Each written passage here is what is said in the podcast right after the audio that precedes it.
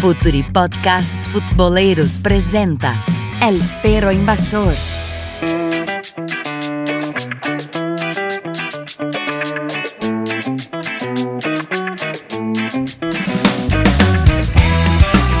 Buenos días, buenas tardes, buenas noches, futboleros y futboleras de todo el mundo. Acá arrancamos otro El Perro Invasor por Future Podcast, episodio número 19, en el cual seguiremos hablando sobre la dicotomía Menotti y Bilardo.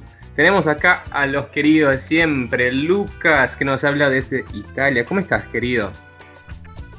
Hola, ¿cómo andan? Bueno, con ganas de, de la segunda parte de esta conversación. Un saludo para todos. Genial, también está acá Martín Alfaya, que nos habla desde Montevideo. ¿Cómo estás, Martín? pasado por agua y humedad. Así que, por favor, rescátenme un ratito y conversemos un poco de lo que nos gusta tanto, así como para entrar en calor y salir de este frío horrible de Montevideo. Si querés, podés venir a, a Cachoeira do Sul, donde tenemos 10 grados y está lloviendo. Brasil, querido. No, no, querido. no, prefiero tener 10 grados y, y lluvia, pero por lo menos tener el mar cerca eh, que me llena como, me da como una energía especial. Genial, che. Y también es- está acá Daniel, querido Dani, ¿cómo estás? ¿Cómo estás todo? Hola Mateo, muchachos, muy bien por acá, eh, muy feliz, vimos que hubo muy buena reacción en las redes con el tema y bueno, nos prendimos ahora con la segunda parte para que sigamos conversando. Genial, Dani, gracias. Y Dani, hablando de, de comentarios y sugerencias, me parece que tenemos un par de preguntas, ¿no? Para la charla de hoy. Sí, sí, eh, un gran amigo, Alejandro Olivera, nos escribió desde Estados Unidos, que nos escucha siempre y que nos lanzó una, digamos, como una idea, más que una pregunta es saber la influencia de Maradona en el, en el éxito de Bilardo, porque él nos comenta que claramente Bilardo llegó a su máximo eh, nivel y se logró como consolidar su, su gran esquema en el México 86, pero tenía a su lado a un jugador como Maradona que no lo hemos visto más. Y, y entonces hasta qué punto él dice que ese, ese estilo eh, está muy relacionado con ese éxito y tener a Maradona a diferencia de Menotti que, que no se le asocia a algún gran jugador, más allá de Kempes, obviamente, pero justamente eso, ¿qué, punto es eh, que juega Maradona en el estilo Bilardo? O si podemos analizarlos de dos vertientes totalmente distintas que se juntan para el gran éxito. Y por eso, digamos, yo creo que Lucas, el mayor conocedor acá de- del, del esquema y de la ideología, nos puede dar o le puede responder a Alejandro. Bueno, podemos construir juntos una respuesta también porque hay, hay mucho de, de fáctico, ¿no? Hay muchos hechos en el medio. Y nosotros la última vez eh, habíamos eh, conversado también sobre la casi convocación de Maradona al 78, era muy joven él, de hecho había debutado en el 77, un año antes, pero bueno, no, no se dio y para no entrar tanto en detalle, creo que tendríamos que partir este análisis del 82 y, de los momentos también en la carrera de Maradona, porque tampoco vamos a ser injustos con uno o, con otro técnico. De hecho, eh, Bilardo también lo tuvo como técnico eh, después en, en Sevilla, por ejemplo, a, Diego, y no le fue tan bien como en la, en la selección.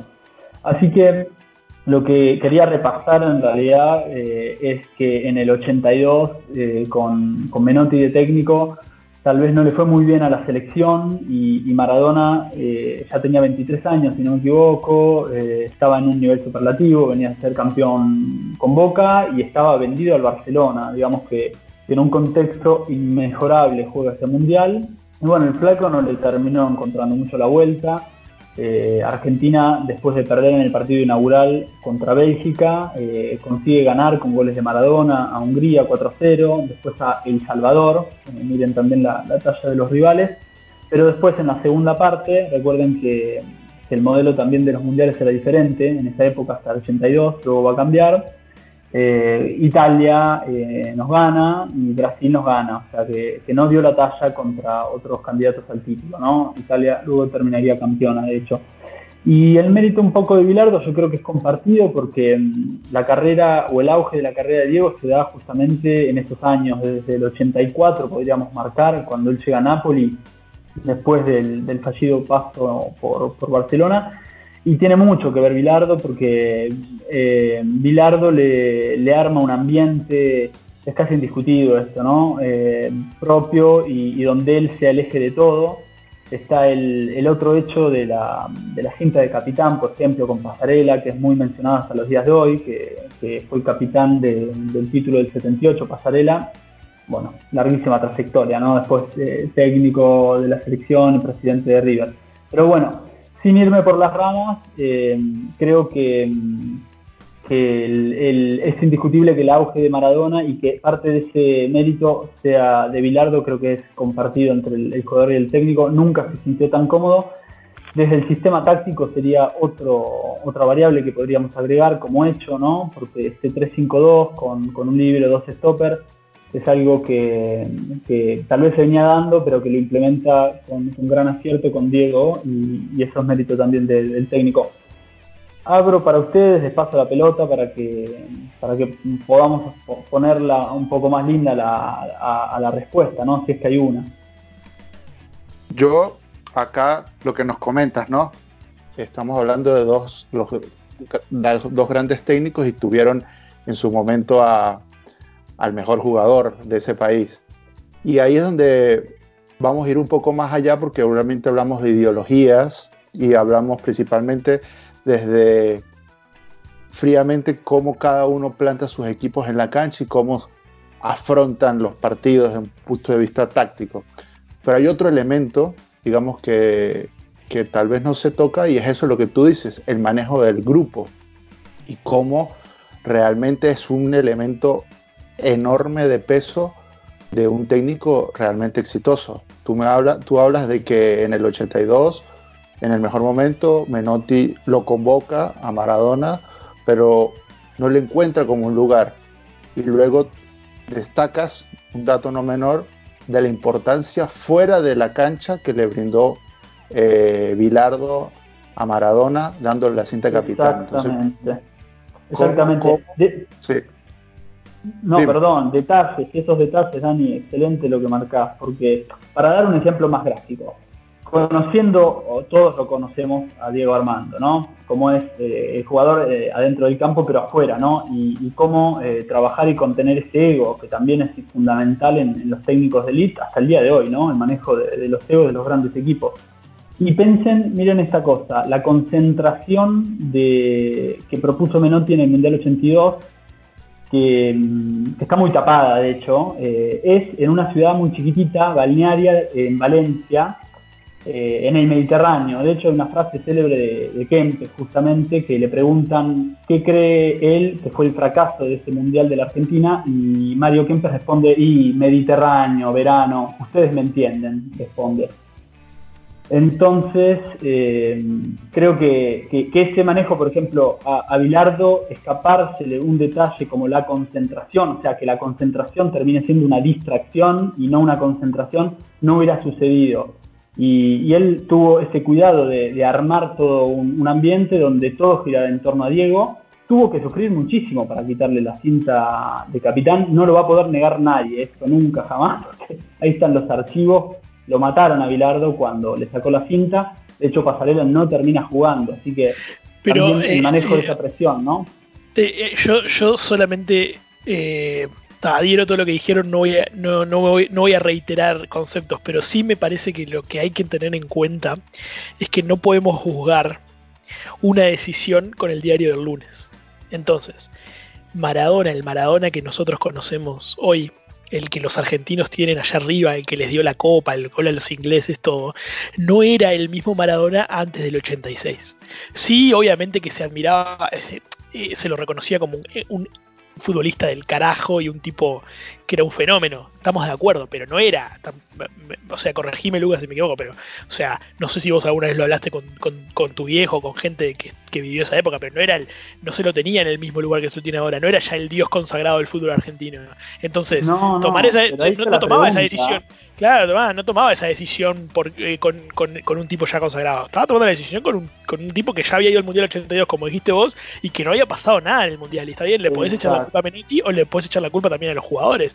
Y Maradona en el Mundial 82 no pasó nada y le, dio, y le dijo, ta, vos vas a ser mi bandera. Y ahí está el mérito.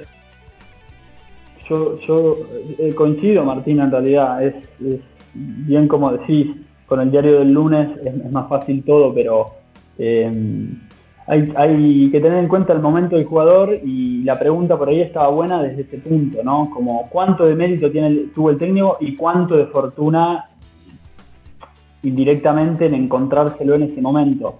Y la respuesta, eh, desde mi lado, al menos en mi óptica, es que tiene mucho de trabajo del técnico, de, potenciar y, de buscar ese destino que después Maradona va a terminar encontrando eh, en el Napoli también, ¿no?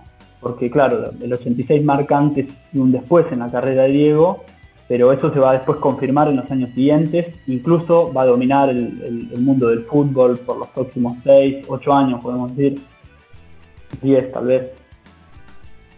Claro, por eso. Y, o sea, la carrera post mundial, que aparte también el, momento de gloria de Maradona con el, con el Napoli en realidad es un poco posterior al Mundial 86 también. O sea, previo al Mundial 86 no había pasado tampoco todo ese furor ahí en, Italia y todas esas cosas. ahí está. Corregime si me equivoco. En el 86 él ya está en el Napoli, pero todavía no había ganado la, el Scudetto, todavía no era toda esa cosa que, que pasó después. Entonces, o sea, creo que indudablemente hay que darle un mérito a, a no solo por, por, lo de Maradona, sino porque quieras o no, el tipo eh, dirigió dos mundiales y llegó a la final en los dos, y eso tiene un mérito un, enorme, un enorme mérito. Este, y además, como decís vos, yo creo que también tiene que tener un carácter especial el un técnico que dirige a Maradona en ese momento en el cual el tipo era se transformó en el dios del fútbol versus el Menotti que lo dirigió en el 82 siendo un guacho, cuando era uno más del plantel. O sea, no es lo mismo bancarte un Maradona que, que ya está, o sea, se, se cree, y con razón, que, que, que, es el mejor de todos y que con los temas de los egos y que empiezan a jugar en los planteles, no es lo mismo manejar a ese Maradona en un plantel que manejar a un Maradona jovencito que se integra a un plantel de veteranos que eran todos campeones del mundo. Entonces ahí también la muñeca del, director técnico me parece que también tiene un peso, ¿no? Y hay que darle la derecha a Bilardo, decirle que, bueno, eh, cuando lo dirigió en esos momentos lo supo hacer de buena manera para sacarle todo el jugo posible. Exacto, y para concluir yo me planteé en el 84 porque lo que vos contás para mí lo representa ese año. Él venía no solo después del Mundial Martín, sino después de dos años malísimos en Barcelona, con batalla capital en, la final del Athletic Bilbao, imágenes que todos debemos haber visto, y, con lesiones, ¿no? Con, una patada tremenda que se lleva y lo tiene parado, entonces ese es el año para mí, eh, un poco de inflexión, llega a, un Napoli aún eh, sin, ser reconocido y ahí empiezan a, construir eh, una amistad en realidad que, bueno, después tuvo millones de vaivenes, pero que lleva al, al título de Argentina 86, ¿no? En definitiva. Bueno, señores, buenísima pregunta y buenísima discusión. Creo que podríamos hablar por una hora sobre el tema también. Y la idea hoy es seguir la, discusión sobre la influencia también de Menotti y Bilardo en el mundo. Cortito, antes me gustaría hablar un poco sobre Brasil, eh, porque si bien hablé un poquito de la contemporaneidad de Brasil en la última semana, también me sentí humillado por los datos estadísticos, periodísticos, históricos de nuestro querido uruguayo Martín Así que traje un par de cositas también. Me gustaría hablar un poquito sobre el señor que es muy responsable por la, por la idea del uh, Futebol Arch ¿no? en Brasil, que es el señor Gilberto Freire, antropólogo, sociólogo brasileño, que ya en, la década de 20, 30 empezó a hablar sobre, sobre la idea de fútbol arte, diciendo y atribuyendo mucho de eso a la configuración racial en Brasil, la mezcla, la miscigenación eh, que se daba en Brasil. Eh, claro, es importante decir que este señor eh, contribuyó mucho para el mito de la democracia racial en Brasil, lo que es una, idea equivocadísima hoy día, ¿no? Sin embargo, en aquel entonces hablaba de cómo la miscigenación en Brasil ah, funcionó para cambiar la idea del fútbol acá, ¿no? no tan mecánico, no tan automático como el fútbol que, que se jugaba en Europa, sino este fútbol con curvas, con baile, con danza, ¿no? Y para, para hablar un poquito sobre eso, tengo las palabras de otro uruguayo, ¿no? El señor Eduardo Galeano, que habla sobre Artur Friedenreich, ¿no? Uno de los primeros grandes jugadores de fútbol en Brasil, ¿no? Hablando sobre la victoria de Brasil ante Uruguay en 1919, dice, este mulato de ojos verdes fundó el modo brasileño de jugar. Él rompió los manuales ingleses. Él o el diablo que se le metía por la planta del pie. Friedenreich llevó al solemne estadio de los blancos la irreverencia de los muchachos de color café que gozaban disputando una pelota de trapo en los suburbios. Así nació un estilo abierto a la fantasía que prefiere el placer al resultado. Desde Friedenreich en adelante el fútbol brasileño, que es de veras brasileño, no tiene ángulos rectos, como tampoco los tienen las montañas de Río de Janeiro ni los edificios de Oscar Niemeyer. Entonces las palabras de, Galeano acá, eh, explicando un poquito sobre el fútbol brasileño, me parece una, descripción muy interesante y claro, la discusión después es, gigante, ¿no? En relación al fútbol en Brasil. Este, pero bueno, me gustaría seguir hablando sobre la influencia de las dos escuelas, ¿no? De Menotti y Bilardo en el fútbol mundial y para eso me gustaría preguntarte a vos, Dani, ¿cómo ves esta, esta, el seguimiento ¿no? de, estos dos señores para lo que podemos ver hoy día, lo que vimos hace un par de, años también. ¿Cómo lo ves? Mira, estuve pensando justamente sobre eso, a ver eh, en qué punto, porque como, estamos, como hemos destacado a lo largo del podcast, en Argentina se inició con estos dos grandes técnicos eh, desde el 70, final del 70, el 80. Y me puse a ver, digamos, obviamente, si hubo algo después en el mundo y, me van a disculpar si es muy eh, mi ignorancia, pero llegar a este punto de polarización que puede llegar, de, hablar de que son esquemas totalmente distintos y que muchos se, digamos, buscaban uno u otro lado, me parece que lo vimos en su máxima potencia con Pep y con Mourinho, con Guardiola y Mourinho. En, esa época donde, bueno, Guardiola creo que es en Barcelona, que me parece que es uno de los mejores equipos en la historia del fútbol, que parecía que nadie le ganara y llegó un tipo como Mourinho en aquel partido contra, en la semifinal de la Champions con el Inter, que se, se metió atrás, puso a, a Eto de 4 y le ganó a ese Barcelona, eh, eh, digamos, con todo. Y justamente después de eso, va al Madrid, justamente. Y ahí comenzó, digamos, como la, figura que encontró el Madrid de, de lograr frenar ese Barcelona. Me parece que esas dos vertientes yo creo que llegaron a su máxima potencia en el mundo y comenzamos a hablar en todos los países. El Mourinho de tal o el, o el Guardiola de tal en cada país. Eso, no sé qué les parece a ustedes o si hay un antecedente previo de esa, esa dualidad. Yo no sé si hay un antecedente previo que, pueda, que puedas poner nombres. Probablemente en cada uno de los de los países nuestros o de los de las ligas que seguimos se nos puedan ocurrir unas cuantas ¿no? enfrentamientos entre el, el, más este lírico y entre comillas eh, jugar lindo y el espectáculo para la gente y el, y el, más resultadista y el más... Pero me parece que es una discusión que es eh, tan vieja como, como el fútbol, o sea, en la forma de encarar eh, el deporte desde, desde esas dos ópticas. Sobre todo creo que empieza a ser más importante cuando el fútbol se hace profesional. Un poco hablamos el otro día en, la primera parte de, muy por arriba, mencioné la serie esta de Netflix del, fútbol em, en, los comienzos en el, es? en el Reino Unido, el juego de caballeros creo que se llama, que mm, ahí va, sí, juego de caballeros, me, pasan por interno acá para que no me confunda, qué, buena producción que hay. Em, y eh, ahí se ve claramente como la visión romántica del amateurismo versus la gente que estaba laburando para ganar y que ganar eh, implicaba más dinero y, o sea, y se les iba la vida en cuanto a la parte de, su sustento personal, el, ganar. Pero no solo eso, sino también eh, como quienes en realidad son los que quieren ganar porque necesitan hacerlo para, subsistir, son quienes de repente juegan un fútbol un poco más estéticamente bello que quienes defienden el romanticismo del fútbol y todo. Es como bastante interesante esa, esa, esa opuesta forma de... Pero desde el comienzo de todo está esta forma de ver, porque es la forma de ver la vida. Vos en la vida puedes ser proactivo o reactivo, ¿me entendés? Puedes ser... Eh, eh, es, la naturaleza misma del ser humano. Y, y, entonces creo que, o sea, se puede trasladar esta división a cualquier momento del fútbol.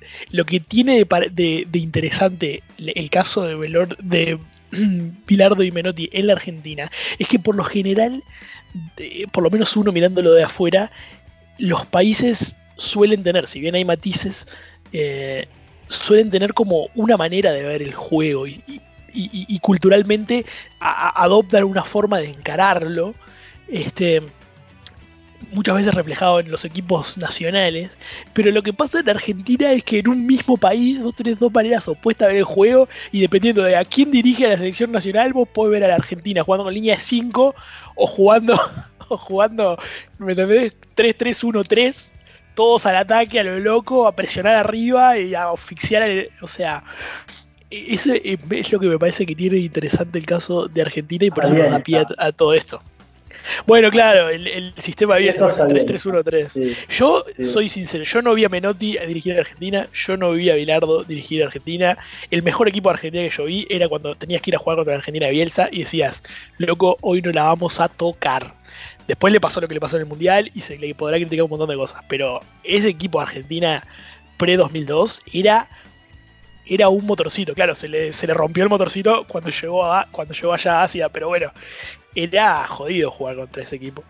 Este, está, bueno lo, de Bielsa porque viene a irrumpir, como, como vos decís, con, esa locura un poco binaria de, de Menotti Bilardo. igual, eh, hoy en la actualidad, creo que entiendo, digamos, lo que dice Dani, de poner eh, Mourinho y, Guardiola porque digámoslo así, desde el marketing creo que se vendió la misma dicotomía que, que, Menotti Bilardo. Después, a mí, si voy a analizar el juego, yo no estoy tan convencido. Es cierto, la idea de, adorar el varón y, bueno, y expresada también en, un mago como Messi, puede emparentar mucho más a, Guardiola con, con Menotti, seguramente, disculpen, sí.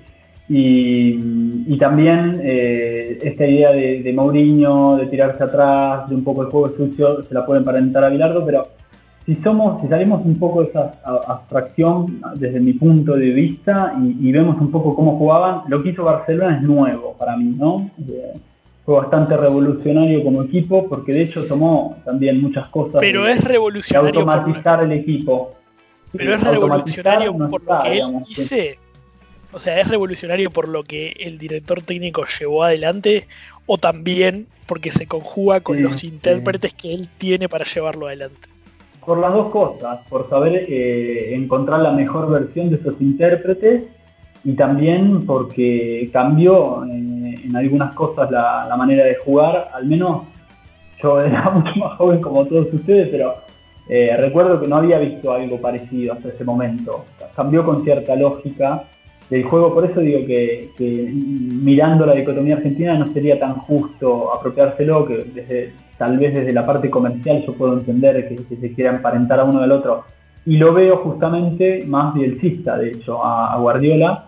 Y, ustedes saben que se han tirado varias, varios centros, rosas, se admiran eh, mutuamente. Por eso también hablaba, y lo pongo, eh, que, esto tuvo fin para nosotros con Bielsa. Bielsa a poner una tercera escuela que tiene también eh, mucha prensa en este caso, en Argentina, más allá de la derrota. Y eso es algo magnífico, ¿no? En, un país tan exitista que, que, haya, eh, que haya conseguido imponerse como una manera de jugar al fútbol, como una tercera vía, un, entrenador que justamente representa el, mayor fracaso, acaso, de, la selección nacional, es increíble. Pero lo, lo, pondría más con más parecido a Guardiola, si lo tengo que poner en una filosofía de juego argentina, y, coincido con la idea de la dicotomía, no sé, eh, me, pregunto siempre si en Brasil, por ejemplo, esto sucede, ¿no? Si, existió el, eje del mal, ¿no? Representado por, algún técnico, o sea, algún técnico que, tiene esta, esta figura, ¿no? De, juego sucio, de tirarse atrás, de, bueno, todo lo que quieran ustedes agregar, ¿no? Claro, sí, como habíamos hablado creo la otra semana, eh, en Brasil, eh, si bien no hay nombres, digamos, hay la oposición entre ideas, ¿no? Como decía antes, la del fútbol arte y la del fútbol pelo resultado, ¿no? Fútbol por, por el resultado, ¿no? Eh, entonces está la discusión, pero no, no sé si podemos poner nombres que representan con tanta fuerza ¿no? la dicotomía como es el caso de Argentina. Pero, por ejemplo, Mateo, por ejemplo, ¿qué papel juega ahí, que lo hablamos también, Filipao? que en medio de todo, o Dunga, son, son técnicos que tuvieron en sus plantillas cracks, pero no era, no sé, el Brasil del 70, sus equipos. Sí, sí, claro, mira, yo leyendo sobre Freire y otros, otros pensadores, estaba justamente pensando sobre eso, porque dicen que desde el 70, y claro, con excepción la, la selección del 84, ¿No? ¿82? ¿Sí, 82? 4. 2, perdón. la 82. Sí, sí, mal yo, mal yo. Eh, no hemos tenido equipos tan como artísticos, ¿no? Y ahí se plantea la pregunta, si esta es nuestra esencia, ¿cómo puede ser que sea una excepción? ¿No? En cuántas décadas eh, habremos tenido equipos líricos pocas veces, ¿no? Claro, Felipao en el 2002 tienen las figuras de, Ronaldinho, Rivaldo, Rivaldo muy libre para atacar, por ejemplo, pero sale a jugar con, tres defensores. O sea, con, esta idea también. Felipao es, una, figura interesante porque, claro, yo lo tengo desde, desde gremio, el 95, ¿no? Que tenía la clave del, centro y gol de cabeza. O sea, es una figura eh, polémica, eh, claro, ni hablar del 7 a 1, ¿no? Pero, por ejemplo, en el 7 a 1 hay una discusión. ¿no? Si pone a, Bernard o si intenta eh, entrar como más defensivo. Y bueno, sale a jugar con Bernard. Y ustedes ya. Bernard, sí, señores, sí, señores. Y ustedes ya conocen la historia. ¿no? Pero me gusta, Lucas, lo que estás eh, hablando sobre esta. Porque justo te iba a preguntar, esta conexión entre Menotti y Bilardo, ahí tenés la figura de, Bielsa en los 90 y Taj en los años 2000, y esta conexión entre Bielsa, Guardiola y también los otros referentes, ¿no? Más allá de, de Mourinho del otro lado, ¿no? Porque está la figura de Simeone, por ejemplo. ¿No, Lucas? Sí, sí, sí, sí. podemos caracterizar justamente eh, seguidores de, las tres escuelas si, me aceptan el, término. Obviamente que hay muchas maneras más, pero tal vez al día de hoy ya sean las tres representativas ¿no? de Argentina.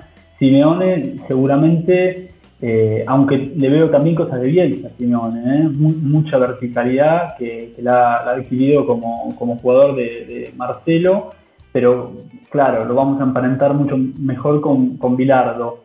De Bielsa también sería una polémica, ¿no? Pensar a alguien hoy que, siga la línea, incluso porque de los tres es el único que está en actividad, obviamente.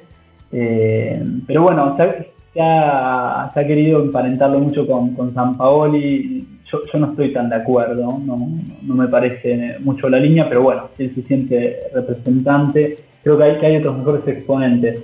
Y después me cuesta hoy en día encontrar un Simeone eh, a lo que era Bilardo del lado del, menotismo. Tal vez ustedes me, puedan ayudar a identificar eh, uno más claramente, que sea eh, argentino.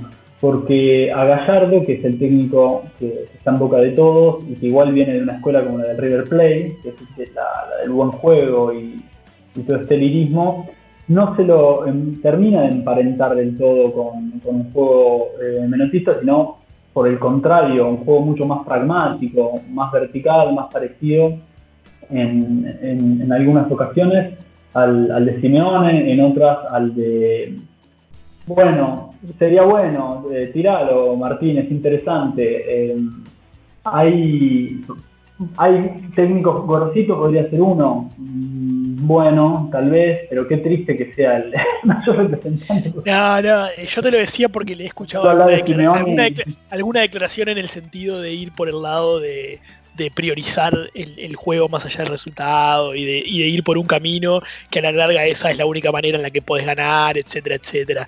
O sea, le, había escuchado, le había escuchado alguna declaración eso. Yo sinceramente no veo hoy eh, en, en el fútbol argentino de repente un embanderado detrás de eso. Creo que es más un juego periodístico y creo que las posturas no son tan radicales como antes. Y vos de repente puedes tener eh, eh, eh, técnicos más ofensivos o más defensivos, ¿me entendés? O sea, puedes tener, no sé, un Gallardo o un, no sé, un Julio César Falcioni, que merece todo mi respeto con esa cara de culo con la que anda y es un gran, gran valor, que tienen de repente paran a los equipos de manera distinta, pero pero, pero no se podría decir que uno es menotista y el otro es bilardista o, viceversa. No lo veo así, yo creo que... Sí, tenés razón, tenés razón, con Gorosito sí, y, me hiciste acordar de Pochettino como representante de Bielsa, también de la escuela de, de New Boys. Claro, yo creo que hoy hay mucho técnico joven que, que, pasó por, por las manos de Bielsa, eso en, las generaciones de Argentina de fines de los 90, que incluso él hacía sparring con muchos juveniles, entonces eh, muchos tipos lo vieron a él, eh, o sea, fueron parte de sus entrenamientos. Y tipo, la, gente, yo realmente lo que admiro de Elsa, eh, o lo que admiro, no sé, pero lo que me llama la atención es que vos no escuchás a nadie que haya trabajado con él, salvo alguna excepción que no me viene ahora a la mente, que hable mal. De repente pueden hablar mal o pueden decir era un tipo raro, era medio loco, o era medio particular, pero no mal de la parte futbolística y de la parte de su trabajo. Y eso es, eso es este súper eh, llamativo, ¿no? De, que alguien, viste, eh, básicamente a todo el mundo que le pregunta dice, no, este, este loco es, es cra en serio, ¿viste? Y después, bueno, usarán sus enseñanzas o, lo que hayan aprendido con él o no, pero, pero tener como, no te digo una, unanimidad, pero sí la enorme mayoría de quienes fueron jugadores tuyos que hablen tan bien, me, parece que es, es, un mérito en sí mismo, o sea, pero ya te digo, hoy por hoy ahí en, la primera del fútbol argentino lo que vos ves es... Eh, bueno, eh, pasa, yo no sé, lo veo en muchas ligas, ¿viste? El miedo a. Esa cuestión del miedo a ganar en muchos equipos, el, perdón, miedo a ganar, el miedo a perder en muchos equipos y priorizar el resultado. Y bueno, después si podemos jugar bien, jugamos bien, y si no podemos jugar bien, la revoleamos y la tiramos al 9 y a la segunda pelota. o sea, el fútbol, digo, hace 150 años. La mejor manera. y sobre todo jugando en alguna cancha que, viste, a veces me da, ¿no? La pelota va picando, digamos. Es muy cierto lo de, lo de. Bueno, es que está dirigiendo aún también, ¿no? Es, muy, contemporáneo lo, de Bielsa, hasta que llegara la emergencia sanitaria. De hecho, eh, estaba interesante y me genera curiosidad saber cómo iba a terminar la, segunda temporada en, el Leeds. Y, es verdad que, la mayoría de los jugadores hablan más de, los valores que les deja Bielsa como persona, ¿no? Eh, eso es muy, muy interesante porque creo que mm, agregó una visión mucho más eh, humana al fútbol, se puede decir, en este fútbol FIFA tan comercial. Y, su salida de incluso la selección chilena viene por ahí, ¿no? Eh, un, tipo que a pesar de todo ha podido dirigir eh, la, selección chilena y también los jugadores de, Chile, no sé Dani cómo es, pero lo quieren todos allá, del otro lado de la cordillera también. Eh, sin duda, todos creo que es unánime que el paso de Bielsa por, por Chile generó un cambio totalmente en el fútbol chileno. Fue un tipo que con talento, porque bueno, Bielsa también tuvo una generación, la mejor generación del fútbol chileno, podemos decir. Tenés a Alexis Sánchez, a Vidal, a Aranguis, a, bueno, a Bravo, son tipos que son que digamos, en un conjunto, porque antes tenía, Chile tenía esos jugadores crack, pero uno solo, Zamorano, Salas, y vamos para atrás y va uno y otro, pero no era un conjunto. Y llegó Bielsa y ese talento lo trabajó y generó un cambio, sobre todo hablan de eso, del cambio a nivel eh, mental y psicológico del jugador, de profesionalizarlo, porque antes de, Bielsa, incluso después de Bielsa, vemos que el jugador chileno era un poco indisciplinado, le gustaba eh, salir de joda y en plena, por ejemplo, en plenas concentraciones, y Bielsa era un tipo muy estricto y basaba su trabajo, bueno, con llevar el, el, grupo de la mejor manera y siendo justamente profesionales y responsables. Y todos, todos, sin duda dicen que hubo un antes y un después y explotó esa selección, que luego intentaron, como tú mismo decías, buscar, como cuando él se, se retira, digamos, cuando él decide irse literalmente, porque fue una decisión personal de Bielsa, irse de la selección, buscaron mantener el esquema y fue ahí donde llegan a, a San Paoli, que hablan de que es una, una persona que admira a Bielsa, que mantiene la misma filosofía, pero ya viene de un trabajo hecho por Bielsa y bueno, tuvo ese resultado de ganar la Copa América con, con Chile acá en, en Chile, justamente en el 2015. Che, si seguimos la discusión, porque está muy buena, eh, hablamos de un par de cosas que podíamos hacer, no sé, miles de preguntas, ¿no? Miles de preguntas, pero Lucas, yo quiero seguir con, vos porque hay una discusión. Yo me acuerdo, creo que una vez habré escuchado a, a Bielsa hablando que en los entrenamientos, los ejercicios de defensa, tenía como 8, 9, 10 ejercicios y ya está, nada más. Y mientras tanto, la, la delantera se podía entrenar un montón de cosas. O sea, como si eh, el estilo suyo fuera más complejo, ¿no? Y eh, a, eso voy, ¿no? Esta sería mi pregunta. ¿Hay una, cuestión de complejidad en los, en, los, em, en los estilos? O sea, un estilo es más complejo que el otro. Y si ves por ahí una razón para los fracasos de Argentina en los últimos años, en el sentido de que por ahí eh, necesitas más tiempo, para implementar ciertos estilos, ¿no? Este, y sabemos que el, mejor éxito eh, de, Argentina en, los últimos años fue justamente acá en Brasil, ¿no? Con, con Isabela y, y bueno, ¿cómo lo ves? No sé si me explico, Lucas. Sí, entiendo. la pregunta es si, alguno de los sistemas o de estos lineamientos futbolísticos es más complejo que otro. Sería eso. sí. sí. Y mira, en realidad eh, sí, porque tenemos de un lado el bilardismo eh, y el bielcismo que ya plantean los entrenamientos de otra manera, con doble turno, con una parte física, una parte con la pelota, eh, con circuitos. Y me voy a meter una polémica, sería muy bueno tener algún exponente del menotismo, pero en realidad no tienen tanto una importancia los entrenamientos del menotismo, porque lo que, lo que importa es el tratamiento del fútbol, de hecho la mayor parte de los entrenamientos son solo jugar al fútbol, ¿no? Estar todo el tiempo con la, con la pelota. Eh, y, la diversión, el estímulo, digamos, por, por el juego simplemente. Eh, entonces ahí ya hay una mayor complejidad porque, por ejemplo, podemos hablar de, los trabajos tácticos o de observación al, rival. De, nuevo, ahí emparento de nuevo estas dos escuelas porque sí se mira al adversario, se juega en función del adversario. Tal vez esta línea de juego el menotismo no la seguía mucho, no le interesa al adversario, confía en lo que son sus jugadores, ¿no? Y arma el equipo según eh, lo que tiene él a disposición, sin importar quién sea el rival. Eh, podríamos seguir con algunos detalles, pero no sé si coinciden conmigo, eh, Martín como rioplatense me va a ayudar porque la vive mucho más como nosotros esta historia. Eh, yo veo una cosa más de obsesión eh, con, con Bilarde, con Bielsa y interés por la táctica, que tal vez incluso por eso yo me animé a separar y no emparentar tanto Guardiola con, Menotti, porque Guardiola también es un, tipo como Bielsa que habla abiertamente de la táctica del juego. Eh, y de la automatización de algunos movimientos, ¿no? Repetición sistemática de movimientos en entrenamiento, ¿no?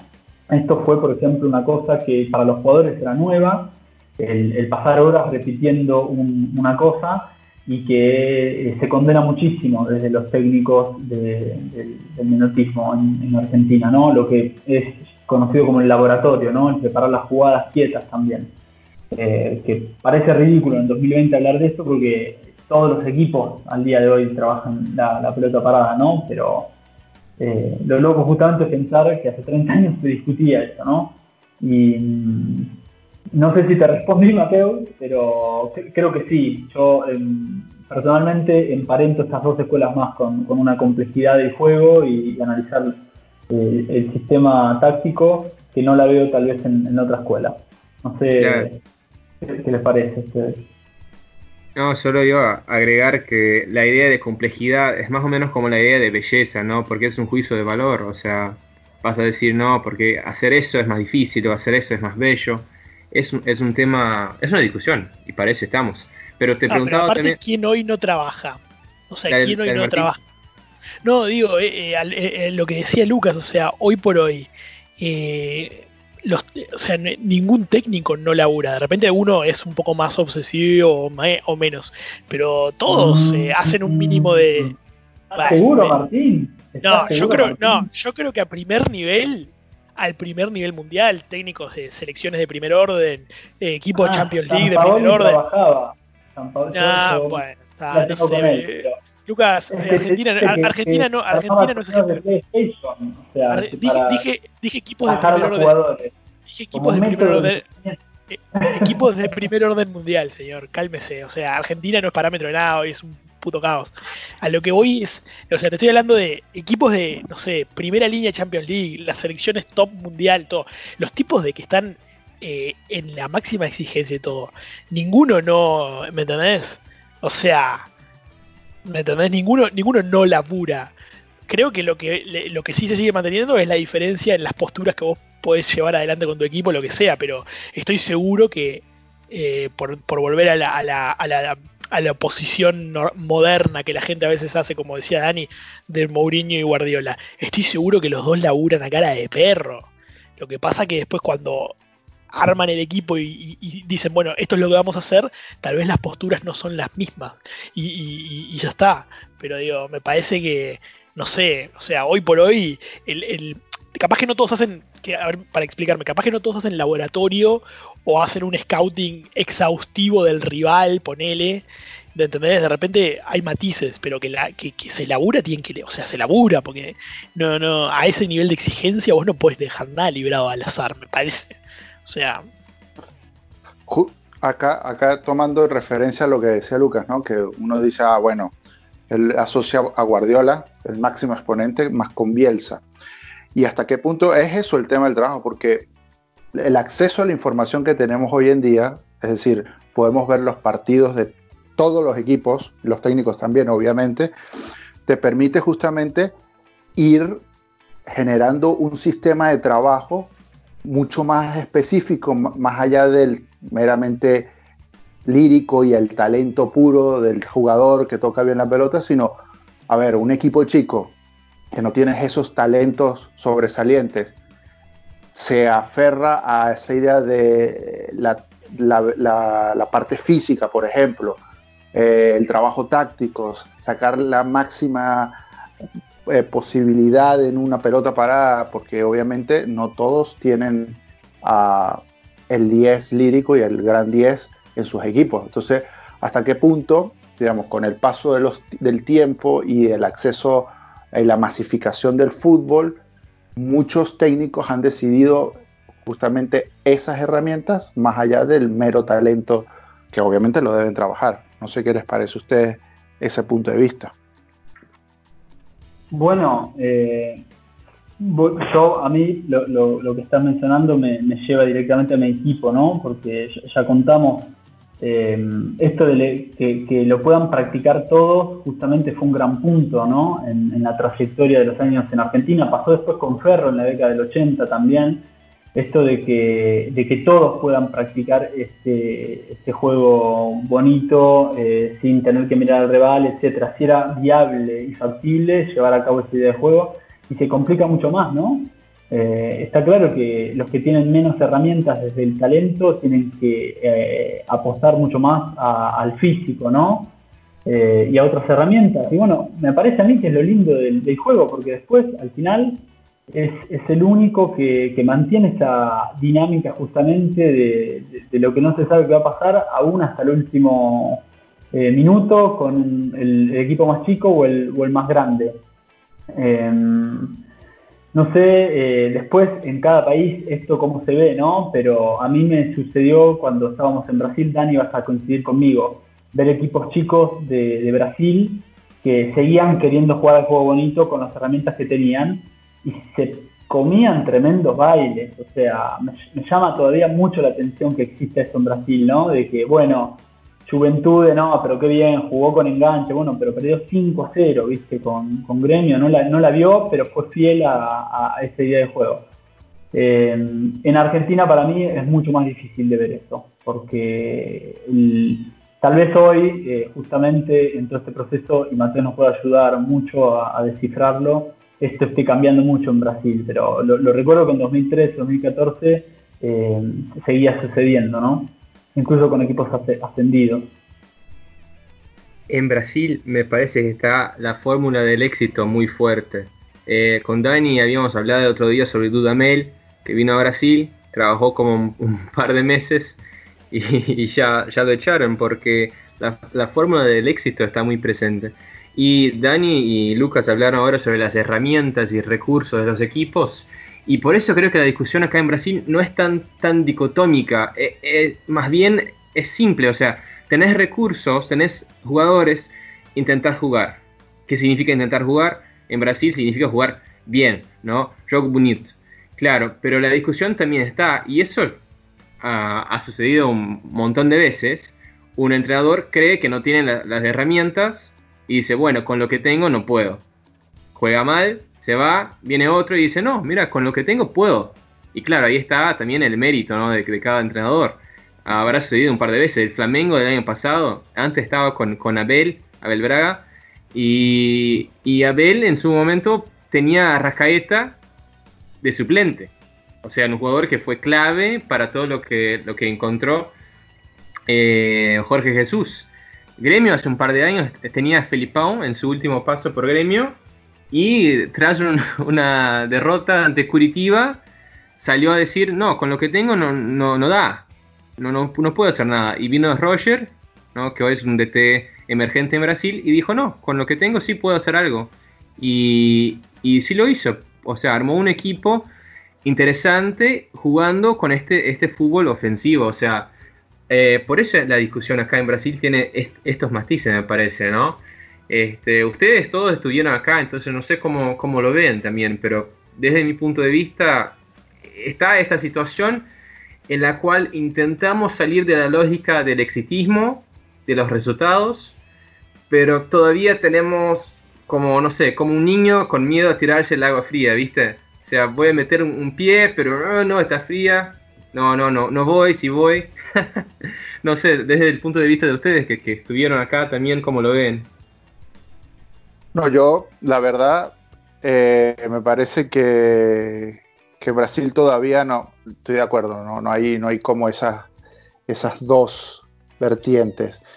Claramente hay un elemento que es que tienen un talento que sigue saliendo, que pese a haber pareciera que haber una crisis porque ya no vemos tantos Ronaldinhos eh, saliendo, pero siguen teniendo un talento gigantesco. Entonces yo creo que todavía esa materia prima también les permite eh, mantener esa, esa idea y que les da para competir al final de cuentas, porque vemos la Copa Libertadores y cada vez es más difícil ganarle a los brasileros, porque la inversión, el talento lo hace más complicado.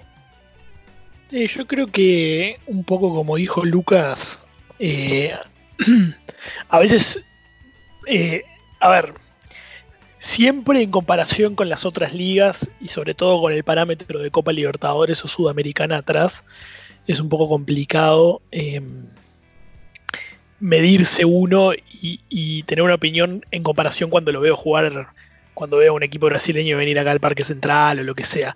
Pero sí me da la impresión un poco de lo que dijo Lucas, ¿no? De que a veces vos ves equipos que tal vez eh, intentan inocente, no sé si decir inocentemente, pero tal vez desde la perspectiva de uno erradamente jugar de una cierta manera que no les termina conveniendo del todo. Entonces a mí, por ejemplo, me, no sé, lo vi, eh, lo vi en la, en la Copa Libertadores del año pasado, nosotros jugamos contra el Atlético Mineiro y yo qué sé, o sea, si el Atlético Mineiro hubiera jugado un poquito más ordenado, viste, acá en acá de visitante, capaz que nos ganaba perfectamente, pero salió a jugar como juega cualquier partido, ellos descontracturados, tranquilos, tratando de hacer la suya, y, y, o sea, y, terminaron perdiendo. Y lo mismo pasó en Brasil, pero bueno, jugando local es, es, distinta la postura, es entendible.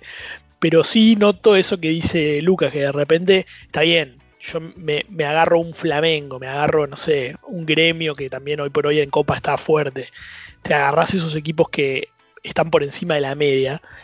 Y es muy probable que tal vez te pueda llegar a pintar la cara, pero de repente te cruzas con algún equipo medio pelo brasilero de hoy, este, que no necesariamente tenés que tener la media. Y vos lo ves jugar que ellos intentan, eh, ellos intentan jugar eh, de una cierta forma, como, como decía Lucas, esos equipos chicos que él veía que ponían un 10 y esto y lo otro, y vos decís, pero está bien, o sea, bárbaro esta, esta intencionalidad, pero después, si terminás perdiendo, yo qué sé, no sé, tal vez podías buscar otro tipo de, de manera. Lo que pasa es que siempre terminamos volviendo a la cuestión que decimos con, con Dani, siendo de, países que les toca sufrir más, porque de repente Lucas puede competir un poco, un poco mayor igualdad de condiciones, pero la abundancia que hay en Brasil siempre hay uno en cada equipo que la deja chiquita, entonces es muy difícil este,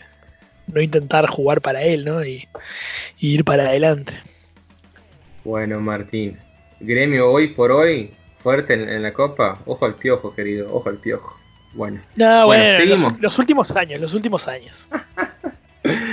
es el, club brasileño con más participaciones, pero bueno, eh, a ver, les iba a tirar otra idea ahora, ¿no? Saliendo un poco y yendo más a, la cuestión de lo lírico, la belleza del fútbol. Antes le había preguntado a Lucas y ahora les, puedo preguntar a todos ustedes. a Lucas le pregunté sobre la complejidad de los estilos, ¿no? Ahora les pregunto sobre la belleza. ¿Se puede decir este estilo es bonito, es bello y el otro no? ¿O dónde reside? ¿Dónde está eso? O sea, vean que estoy flasheando ya, ¿no? Como dicen en Argentina, ¿no, Lucas? Pero bueno, es un poco metafórico por ahí, pero me gustaría escuchar de ustedes. Qué, qué, eh, eh, es imposible decirlo. Eso es como decir, eh, no sé, que un cuadro de Van Gogh es mejor que, el de, no sé, Andrew Warhol. Es un tema de gustos, la verdad. A mí, a mí ese, esa cuestión de decir que es bueno y que es malo, que es feo y que es lindo, eh, hay que tener mucho cuidado con quien lo dice, básicamente, ¿no? Porque como imponer una, estética. A mí me parece que, va un poco más con, con, la cultura y la personalidad de cada uno, básicamente. Porque, no sé, hay gente que le parece que disfruta ver a su equipo correr y meter y que juegue con el cuchillo en los dientes los 90 minutos y eso le te hace salir de la cancha feliz a otro que no, que necesita que haya 400.000 pases por partido para salir de la cancha feliz. Básicamente yo creo que va un poco muy relacionado con la personalidad y sobre todo con la cultura de cada uno. Bueno, para mí, en ese sentido. Que no quiere decir que no pueda yo disfrutar de otros estilos, por ejemplo. Si, si bien creo que que el Barcelona, para poner como un ejemplo global, creo que por mucho que te guste uno u otro estilo, creo que todos podemos sentarnos a ver un partido del Barcelona y disfrutarlo. Pese a que, no sé, disfrutes eh, eh, tu equipo, te guste que juegue con cinco en el fondo y tres mediocampistas. Creo que, digamos, el fútbol al final es para disfrutar. Así que no quiero entrar en, decir qué es bueno y qué es malo porque es como una imposición ahí un poco autoritaria y bajar una línea de pensamiento único que para mí eso en cualquier ámbito de la vida lo, detesto. yo no sé si, o sea, no sé si, no, sé si hasta cierto punto se puede hablar de disfrutar como espectador, porque siempre depende del el lugar en el cual uno se ponga. Em, yo siempre lo resumo esto de una forma muy sencilla. Y va desde el lado de si tú, si tú sos hincha o no sos hincha. Entonces, cuando vos sos hincha y vos estás mirando un partido o te interesa tu equipo, tu selección, lo que sea, siempre te lo la mejor forma es, es, el encare que uno le da cuando no ve el partido. Cuando vos no ves el partido por X motivo y estás, no sé, tenías que laburar, tuviste un, un examen, lo que sea, no pudiste ver el partido. Lo primero que cualquier hincha pregunta sobre un partido de su equipo que no pudo ver es ¿ganamos? Esa es la pregunta. ¿Ganamos? Nunca se pregunta, ¿jugamos bien? ¿Cómo estuvo el equipo? ¿Cómo anduvo? Se pregunta, ganamos. Después puede estar la repregunta, che, ¿y cómo estuvo? Tipo, dimos pena. Yo en general, esa repregunta, cuando me pasa que no veo, a veces por no tener este cable acá en la casa y eso, de repente, si no voy al estadio, lo escucho por radio, o a veces ni siquiera lo escucho si es algún partido medio pedorro. Y entonces después le pregunto a mi padre, che, ¿qué onda? ¿Ganamos? Me dice, sí, no. Y después, la segunda, la segunda pregunta es, bueno, ¿y qué tal el equipo? ¿Cómo lo viste? ¿Cómo anduvo la cosa? Y él ahí, bueno, sí, mirá, el lateral, es uno, el lateral izquierdo es horrible, el 5 no da dos pases seguidos, y ese tipo de cuestiones.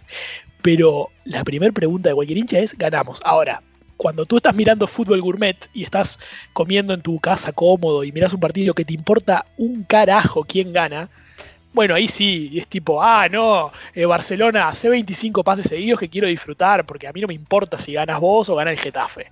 Entonces, ahí somos todos, nos encanta toda esa parte. Pero lo otro, siempre lo primero es obtener el resultado. Y después vemos cómo estuvo el equipo, cómo no estuvo, cuál fue la postura. Este, yo jamás pregunto, jugamos lindo, yo pregunto cómo estuvo. Y el cómo estuvo a, a mi interlocutor, que siempre es un oriental más con sus con sus consideraciones que son las mismas que las mías, siempre va del lado de ah, em, analizar bien o no respecto a los jugadores y al planteo del equipo. No importa si tuvimos 74% de posesión, ¿me entendés? Para analizar si jugamos bien o no. También empiezan a entrar esas cosas. Pero lo resumo así. El hincha pregunta siempre cómo salió el partido. ¿Ganamos? Esa es la pregunta. Entonces ahí eh, cae todo ahí se cae todo, se cae el fútbol que le gusta a la gente y toda esa, toda esa sanata. Ahí todo se derrumba. Yo, yo más cortito, siguiendo con esta línea, eh, absolutamente de acuerdo. Además que, no elegiría, más fácil, digo Martín, solo para ponerlo, pero está excelente como lo definiste. Vuelvo a la idea de que para ver algo bello no voy a elegir un campo de fútbol, un estadio de fútbol, eh, voy a elegir otros lugares para, ir a, buscar belleza. Eh, genera y despierta otros sentimientos claramente en mí el, fútbol que no pasan por, la estética del, trato al balón. Eh, luego, claro, es todo materia opinable, ¿no? Pero eh, no, quiero mandar a nadie al cine ni al teatro porque ya es, es cosa vieja eso, pero seguramente no, eh, aparte que como lo de la complejidad es muy subjetivo, no, no iría ahí a, buscarlo. ¿Vos, Mateo? ¿No, dijiste vos? Bueno, bueno, guardaba mi opinión por último. Pero bueno, la discusión entre el campo con barro, feo, frío, lluvia, o el campo como un canvas en blanco aguardando por el arte, ¿no? Qué buena discusión. No, lo, de la belleza. Claro, ustedes tienen razón. Yo como hincha también. Obvio, la primera pregunta que me hago siempre es ¿ganamos? No, creo que todos los hinchas se harán la, misma pregunta. Pero a lo que iba con lo de la belleza, y eso tiene que ver con lo que discutía antes con, mi amigo Oscar. Así que hola Oscar, si nos está escuchando. Y Jonathan también. Hola Jonathan. Este tenía que ver con el hecho de que, por ejemplo, estamos hablando sobre equipos que nos marcaron, ¿no? Equipos que considerábamos una historia bonita, una historia bella, y hablábamos a la vez sobre Barcelona y sobre Costa Rica, la que habíamos mencionado el otro día, ¿no, Dani? Con Pinto, ¿no? Con el creador este eh, colombiano, eh, corregime si no. Este, así es. Y así es, ¿no? Ahí va. Este, y hablábamos también, no sé, sobre Islandia en Eurocopa. O sea, porque, ¿cuál es la idea de Islandia? Defenderse con 20 personas, si podés, Y si tenés una chance, adelante, bueno, metela como puedas. O sea, es el plan, es la propuesta. Entonces, para mí, eh, la belleza en el fútbol sucede cuando lo que uno se plantea sucede. Cuando lo que uno, cuando el plan de uno funciona. Para mí ahí está la belleza, sea en el Yo tengo un corolario, yo tengo un corolario de eso, porque estoy 100% de acuerdo con lo que decís. Pero no es solamente cuando lo que vos planeás lo llevas a cabo, sino que me parece que cuando vos estás viendo un partido y te, das te estás dando cuenta que se está jugando a lo que X, o sea, a lo que uno de los dos equipos quiere, y ahí entonces vos decís, está, este, esta gente, esta gente está jugando bien, esta gente está jugando como hay que jugar, sin importar la forma. Cuando se juegan con los términos de uno de los dos equipos, ya está. Ahí. Ese, ese, ese, es el ideal al que hay, que ir. Claro, o sea, por eso he mencionado lo de Islandia, ¿no? Un fútbol que, si pensás en, belleza, por ahí no, no será la mejor descripción, pero para mí, perfecto lo que intentaron hacer, ¿no? Y lo que hicieron. De hecho, entonces yo, y con mis amigos también hablábamos, voy más para, para este lado, ¿no? De la propuesta y el éxito de dicha propuesta. Pero no sé, este, no sé si te contesto, Lucas, así, o si salí por la tangente, como suele ser. Es que a mí, eh, no sé, me, cuesta hablar también en términos de belleza, ¿no? Eh, no, quiero reabrir el, debate, sí, no, no, nos contestaste claramente, además como, como nuestro brasilero del sur, te, saliste con una gambeta corta. Eh, pero en serio que, me cuesta igual eh, asociarlo, analizarlo a mí directamente. Eh, más que nada, incluso si tengo que pensar a la experiencia de ver un partido en el estadio, ¿no? Acá agrego otra variable, como decía Martín, ¿cuánto cambia cuando es desde el, sofá y, cuando asistimos a una cancha, ¿no? Eh, nada, da, da, para, da para largo este tema seguramente. Sí, la discusión es extensa por lo menos. Pero bueno, Dani, me gustaría preguntarte otra cosa, porque el otro día discutíamos sobre eh, cómo en la historia del fútbol siempre hemos tenido algún tipo de dicotomía, ¿no? Martín mencionaba lo del, fútbol amateur y profesional, en, por ejemplo, el juego de caballeros, ¿no? Por ahí la dicotomía entre los latinoamericanos y europeos. Y ahora creo que podemos poner a esta dicotomía Mourinho, Guardiola, Menotti, Bilardo, que al fin y al cabo es la dicotomía entre el juego resultado y el juego eh, y el juego bonito, ¿no? Yo me gustaría preguntarte, Dani, por ejemplo, ¿qué es lo que... Porque yo veo que estas dicotomías se, reproducen de una manera medio dialéctica y crean otra cosa, algo nuevo, ¿no? Este, entonces, ¿qué, cuál será la próxima dicotomía? ¿Qué te parece? ¿Qué, ¿Qué, es lo que nos espera y claro, yo le pregunto a Dani, pero les invito a todos que, participen porque es el momento futurólogo, ¿no? Dani, ¿qué te parece? Mira que durante todo el, podcast comencé a pensar justamente en eso. Y, y, yo creo que va a haber un elemento a partir de ahora que, que es la tecnología.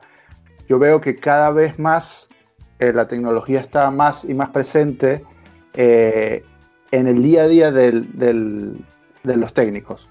Y ahí es donde va a comenzar a ver, digamos, más allá de un tema eh, ideológico, digamos, de tipo, es cómo un técnico u otro hace uso de otras herramientas que no venía usando la historia del fútbol.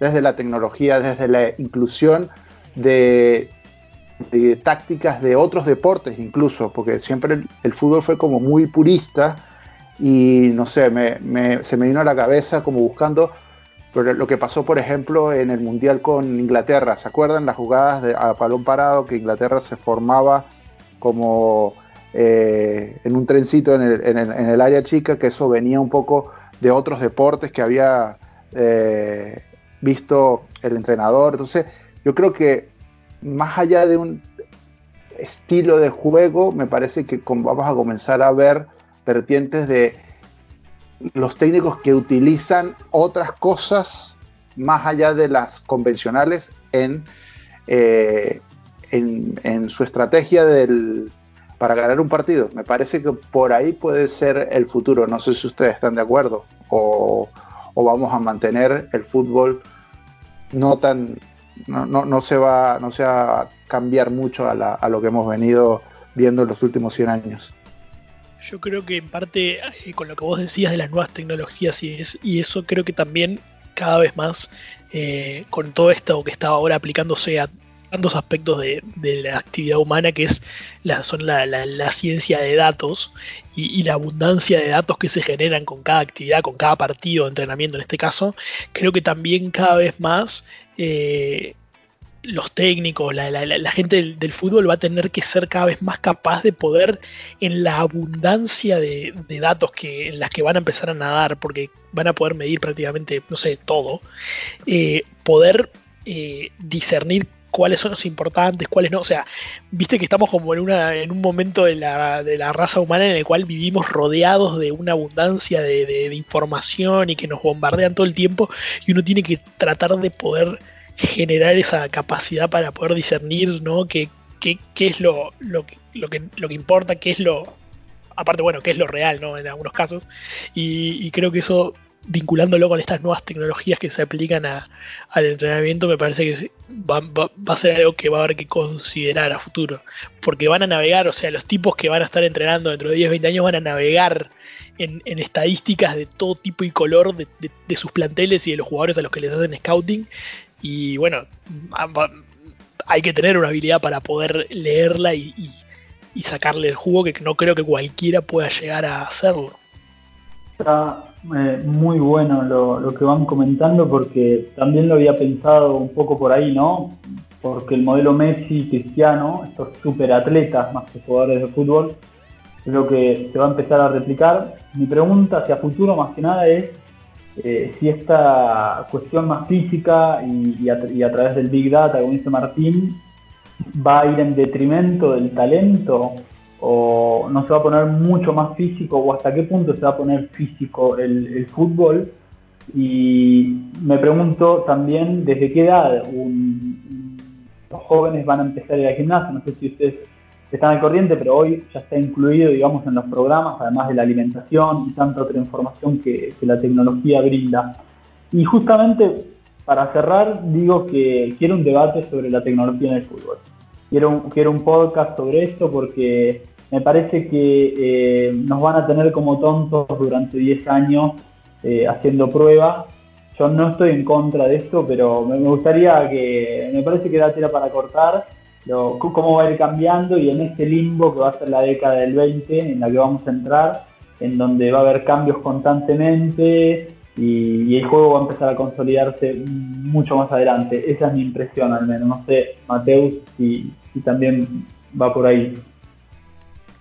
Yo creo que la, cuestión de la, tecnología se hará cada vez más importante, sin dudas. ¿no? El otro día mirando el fútbol alemán eh, mencionaba un dato que un jugador de Hertha Berlin, Darida, eh, había corrido creo que 14 kilómetros en un partido. Y este era el récord en, en aquella liga. Entonces son, son datos muy interesantes y, una, es, una, locura todo lo que puedes eh, poner ¿no? en, la matemática, en la estadística. Este, obviamente tendremos un podcast sobre la cuestión tecnológica, pero también me gustaría preguntarles, porque el otro día hablábamos sobre, por ejemplo, Klopp, ¿no? Jürgen Klopp.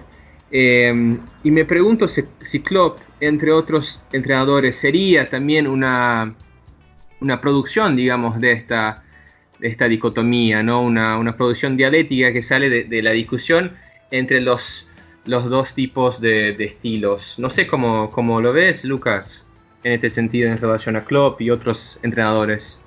Ah, es muy difícil esta pregunta. Eh, em, me cuesta mucho etiquetarlo. También un poco, eh, debo confesar, por desconocimiento no he visto la cantidad de partidos eh, que he visto de, todos los anteriores técnicos. Entonces me cuesta encasillarlo en una, en una línea, honestamente, de, pensamiento más siguiendo las que hoy repasamos en, en Argentina. No sé si Dani y Martín se animan a arriesgar con, con alguno, pero a mí honestamente me es difícil. O poner a Klopp en, una de estas tres líneas al menos. Yo creo que, o sea, me cuesta futbolísticamente, tal vez eh, por su por su intensidad, ¿no? Por la intensidad que uno ve que juega el Liverpool, lo pondría en, una línea media, media, media bielcista, pero, pero solamente por eso, por esa, por esa voracidad en el ataque que tiene. Este, pero está, o sea, tiene cosas que vos ves, ¿no? En, la parte ofensiva que podrías decir, ah, mira, esto se asemeja, ¿no? A, una, una, cuestión media guardioliana pero también es otro tipo de juego, es una cosa mucho más directa, no, no, se hace esa endiosiación de, la pelota por, el, por sí mismo, o sea, por el balón mismo de la tengo y la tengo y bueno, y no sé qué hacer, pero la tengo y después vemos qué onda. Es como un fútbol más bien directo, es una cosa, eh, por momentos, y esto por favor que no se entienda como un chiste, pero eh, por momentos lo, siento muy parecido a lo que a veces veo acá en la cancha en, la liga en la liga nuestra de esos equipos que no, no se andan con no, se andan con, con, lirismos tontos y si en tres pases llegan al área y te hacen el gol en tres pases llegamos al área y hacemos el gol listo chao no no me entendés es como esa cosa que tiene el fútbol uruguayo de lo directo agarro la pelota y bueno está o pelotazo o un par de pases, lo que sea, pero vamos para el área, no, no, no se entretiene uno con la pelota. Entonces, eh, lo veo, lo veo de repente sí, más, más Bielsa por esa intensidad. ¿no? Creo que esa es la palabra, que cuando lo veo al Liverpool veo un, equipo intenso. Este, así que creo que eso es lo único que no sé, le, podría decir del amigo Klopp, que me cae muy en gracia, es muy crack. sí, es un crack. Y creo que la, clave está en la verticalidad, ¿no? Porque es, es un, elemento distinto, ¿no? De, la idea de la, posesión y pasar, pasar, pasar, sino el, ataque así, vertical, rápido, ¿no? antes hablábamos sobre, sobre este, este Bayern de Jupp que le ganó al Barcelona 7-0 en el global, con un fútbol un poco parecido, ¿no? Muy, muy rápido, muy vertical y el Barcelona sufrió un montón en, aquel partido. Dani, me gustaría escuchar también un poquito de usted, señor. Por favor, por favor. Mira, la verdad, estoy como, como en la onda de los muchachos. Digamos, admiro el trabajo de Klopp.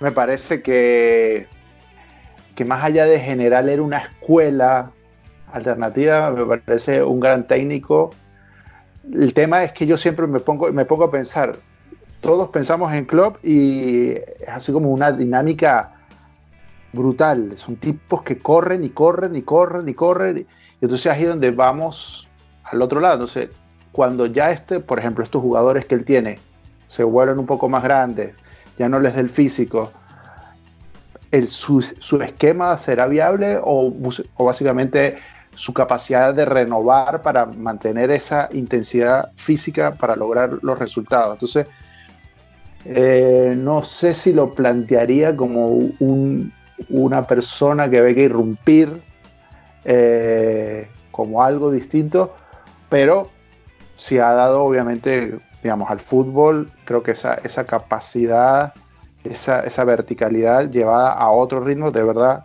ver jugar al Liverpool es, otro ritmo, a otra velocidad que no, había visto en, otro equipo. Es difícil ver incluso hoy en día otro equipo. Es, un, es una, sin duda es un éxito de, de club como, como, como, técnico, pero de ahí a, eso, a hacer una, una referencia, no sé, me cuesta, me, cuesta catalogarlo así. Muy bien, señor. Muy bien. Este, bueno, la idea de la intensidad, ¿no? Es, un, es un concepto muy interesante porque parece como medio obvio, ¿no? Ser intenso. Obvio hay que ser intenso en, un partido de fútbol. Pero hoy día, con todas las cuestiones, sobre todo que levantaste vos, uh, Lucas, sobre la, parte física, ¿no? Como son super atletas los, los jugadores de, de primer nivel. Muchachos, tremenda discusión. Tremenda discusión, me la pasé muy bien. Este, me gustaría escuchar un poquito de ustedes allá a modo de conclusión, ¿qué podemos sacar sobre el tema este de la, de la dicotomía, de la belleza, de lo complejo y qué podemos aguardar para el próximo episodio? Eh, Martín, ¿qué te pareció este tema, querido? Y es algo, de, es de nunca acabar. Es como, viste, cada. vas tirando de un hilito y, sigue y sigue saliendo y sigue saliendo y no, no, no, no se acaba. Así que bueno, fue la verdad fue eh, divertido, entretenido, como un, pequeño pantallazo así de las opiniones nuestras y de, y de lo que hemos podido vivir cada uno en nuestros países y nuestras realidades. Y bueno, ver que, esto que el puntapié que era eh, Menotti y Bilardo en la Argentina, esa, esa grieta, esa diferencia, esa forma distinta de ver el fútbol se aplican en, en, todos lados. Así que bueno, es lo que lo enriquece y lo que hace que nos termine gustando tanto. Así que fue un gustazo. Claro, partimos desde Argentina, pero se expande a todo el mundo y por suerte lo, lo hicimos acá virtualmente porque en un bar hubiera sido motivo de pelea, batallas campales, pero bueno. Lucas, querido, ¿cómo, ¿qué tenés a decir sobre este tema? No, que me encantó compartirlo, me encantó que lo, hayamos podido conversar además en dos episodios, lo, cual nos permitió encarar eh, primero más eh, el ámbito de lo que pasó en la historia en Argentina, los orígenes, y hoy eh, la contemporaneidad ¿no? de, esta grieta, como bien la, retrató Martín. Así que nada, esperamos seguir eh, conversando, discutiendo. Eh, fútbol al, final es lo, que más nos gusta a todos y la pasión que compartimos. Solo les eh, saludo y te paso a vos, Mateus, la pregunta, la misma. ¿Cómo lo viviste? Y yo muy bien, che, muy bien, porque estos días sin fútbol, fa, te digo, te digo, no sé cómo estará en, sus países, pero todo, todos los fines de semana alguien me invita a jugar un fútbol clandestino, porque obviamente en Brasil no se puede.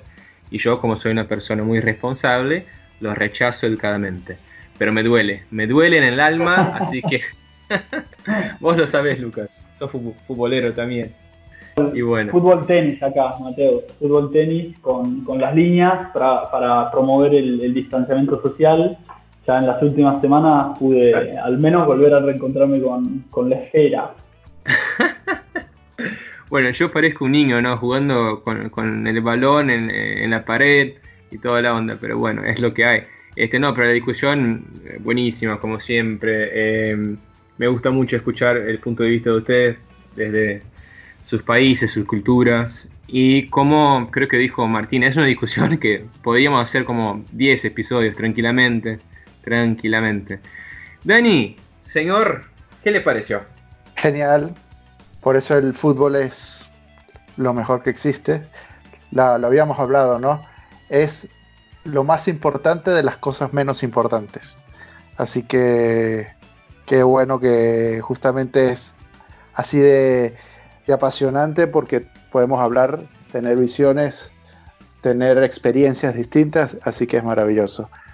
Eh, lo único, aprovechar ahora, que hubiese sido de verdad muy bueno y fue uno de los, digamos, un comentario que nos llegó de los, de los oyentes del podcast, eh, que, hubiese, hubiese gustado mucho la presencia de un menotista eh, real de cepa, de raza, como tenemos un bilardista, porque hubiese sido una pelea muy, pero muy entretenida para todos para la próxima nos queda pendiente. Sí. Para la próxima, muchachos. Bueno, también a modo de cierre, ¿no? Eh, por eso a mí me encanta todo lo que tiene relación con el fútbol, porque me parece que es el único deporte, claro, el objetivo es ganar, obvio, pero es el único deporte donde hay la discusión, ¿no? Jugar por el resultado, jugar por la belleza, ¿no? O sea, en todos los demás querés ganar, o sea, si lo haces bonito, ¿no? A quién le importa, ¿no? Bueno, Gurises, futboleros y futboleras, muchas gracias por acompañarnos hoy y seguimos hablando y hasta el próximo El Perro Invasor por Future Podcast. Gracias, hasta luego.